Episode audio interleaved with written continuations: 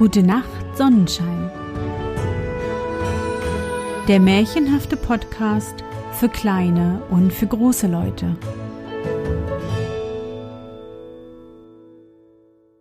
Hallo, mein Sonnenschein. Wie war dein Tag heute?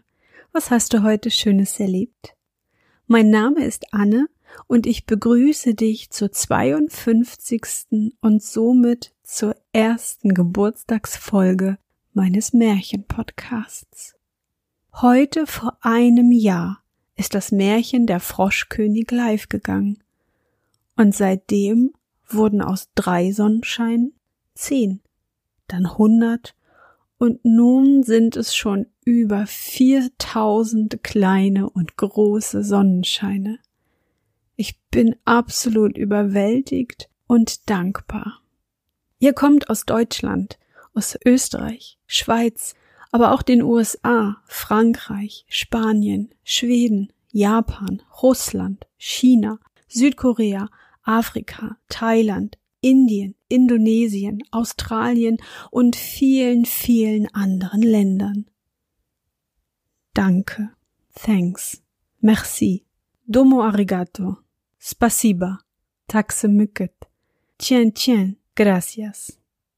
Danke von Herzen. Besonders bedanken möchte ich mich bei meiner Kollegin Sabine und ihrer Tochter Hanna und natürlich meinem lieben Kollegen Bernd und seiner Tochter Lenaya, meinen ersten Fans, kann man so sagen. Ein Hallo auch an dieser Stelle an mein Patenkind Luisa und ihre Schwester Henrike. Ihre Mama schickt mir regelmäßig Fotos, wie die beiden den Podcast hören. So, jetzt aber genug Gefühlsduselei, denn so wie es sich für einen guten Märchenpodcast gehört, folgt nun ein kleines Märchen. Bist du bereit? Dann kuschle dich fest in deine Bettdecke, nimm dein Lieblingskuscheltier in den Arm und wenn du magst, schließe die Augen und folge mir ins Märchenland. Die Wichtelmänner Erstes Märchen.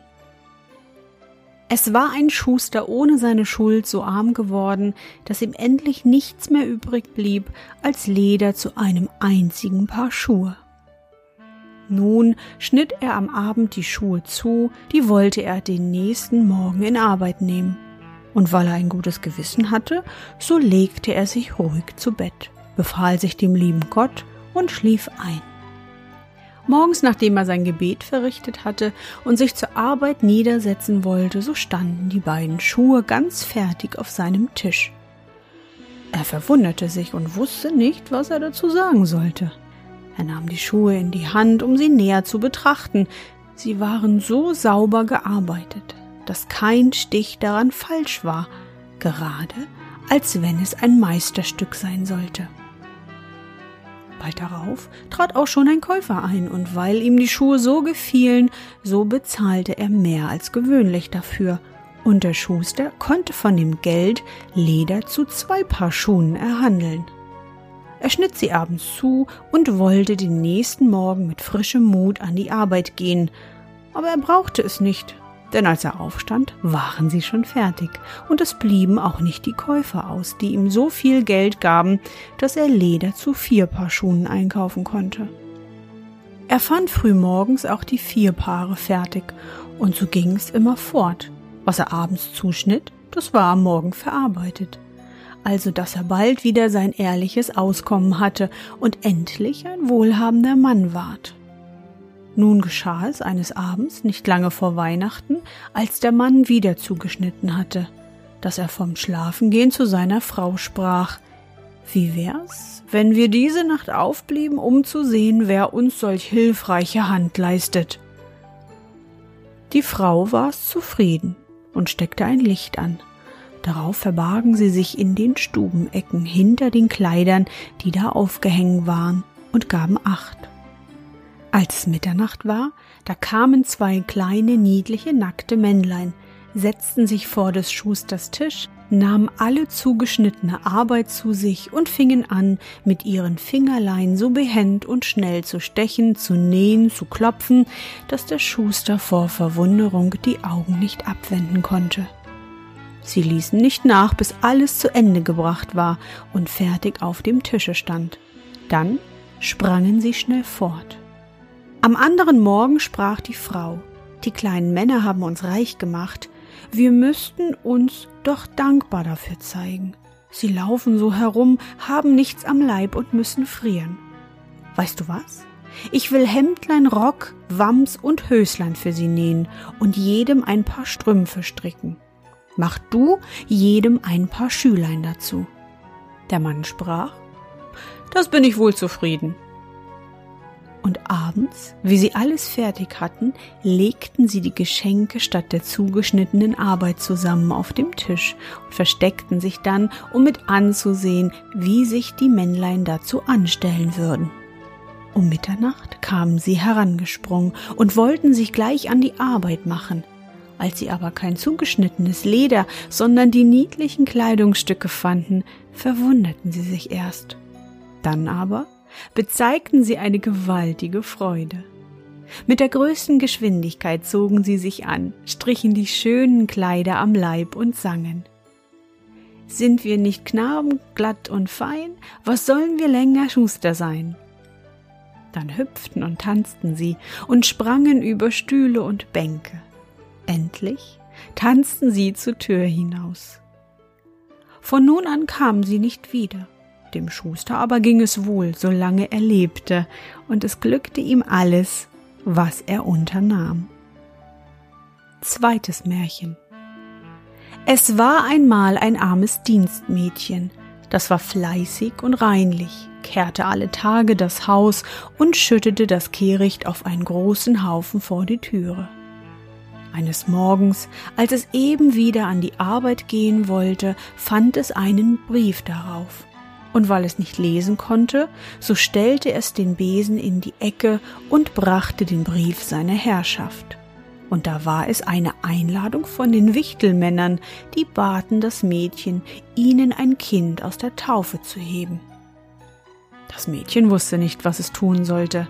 Endlich auf vieles zureden, und weil sie ihm sagten, so etwas dürfe man nicht abschlagen, so willigte es ein. Da kamen drei Wichtelmänner und führten es in einen hohlen Berg, wo die Kleinen lebten. Es war da alles klein, aber so zierlich und prächtig, dass es nicht zu sagen ist. Die Kindbetterin lag in einem Bett von schwarzem Ebenholz mit Knöpfen von Perlen, die Decken waren mit Gold verstickt, die Wiege war von Elfenbein, die Badewanne aus Gold. Das Mädchen stand nun Gevatter und wollte dann wieder nach Hause gehen. Die Wichtelmänner baten es aber so inständig, drei Tage bei ihnen zu bleiben. Es blieb also und verlebte die Zeit in Lust und Freude, und die Kleinen taten ihm alles zuliebe. Endlich wollte es sich auf den Rückweg machen. Da steckten sie ihm die Taschen erst ganz voll Gold und führten es hernach wieder zum Berge heraus und als es zu Hause ankam, wollte es seine Arbeit beginnen, nahm den Besen in die Hand, der noch in der Ecke stand, und fing an zu kehren. Da kamen fremde Leute aus dem Haus, die fragten, wer es denn wäre und was es da zu tun hätte. Da war es nicht drei Tage, wie es gemeint hatte, sondern sieben Jahre bei den kleinen Männern im Berge gewesen, und seine vorherige Herrschaft war in der Zeit gestorben. Drittes Märchen. Einer Mutter war ihr Kind von den Wichtelmännern aus der Wiege geholt und ein Wechselbalg mit dickem Kopf und starren Augen hineingelegt, der nichts als essen und trinken wollte. In ihrer Not ging sie zu ihrer Nachbarin und fragte sie um Rat. Die Nachbarin sagte, sie sollte dem Wechselbalg in die Küche tragen, auf den Herd setzen, Feuer anmachen und in zwei Eierschalen Wasser kochen. Das bringe den Wechselbalg zum Lachen, und wenn er lache, dann sei es aus mit ihm. Die Frau tat alles, wie die Nachbarin gesagt hatte. Wie sie die Eierschalen mit Wasser über das Feuer setzte, sprach der Klotzkopf. Nun bin ich so alt wie der Westerwald und hab nicht gesehen, dass jemand in Schalen kocht. Und er fing darüber an zu lachen. Indem er lachte, kam auf einmal eine Menge von Wichtelmännern. Die brachten das rechte Kind, setzten es auf den Herd und nahmen den Wechselbalg wieder fort.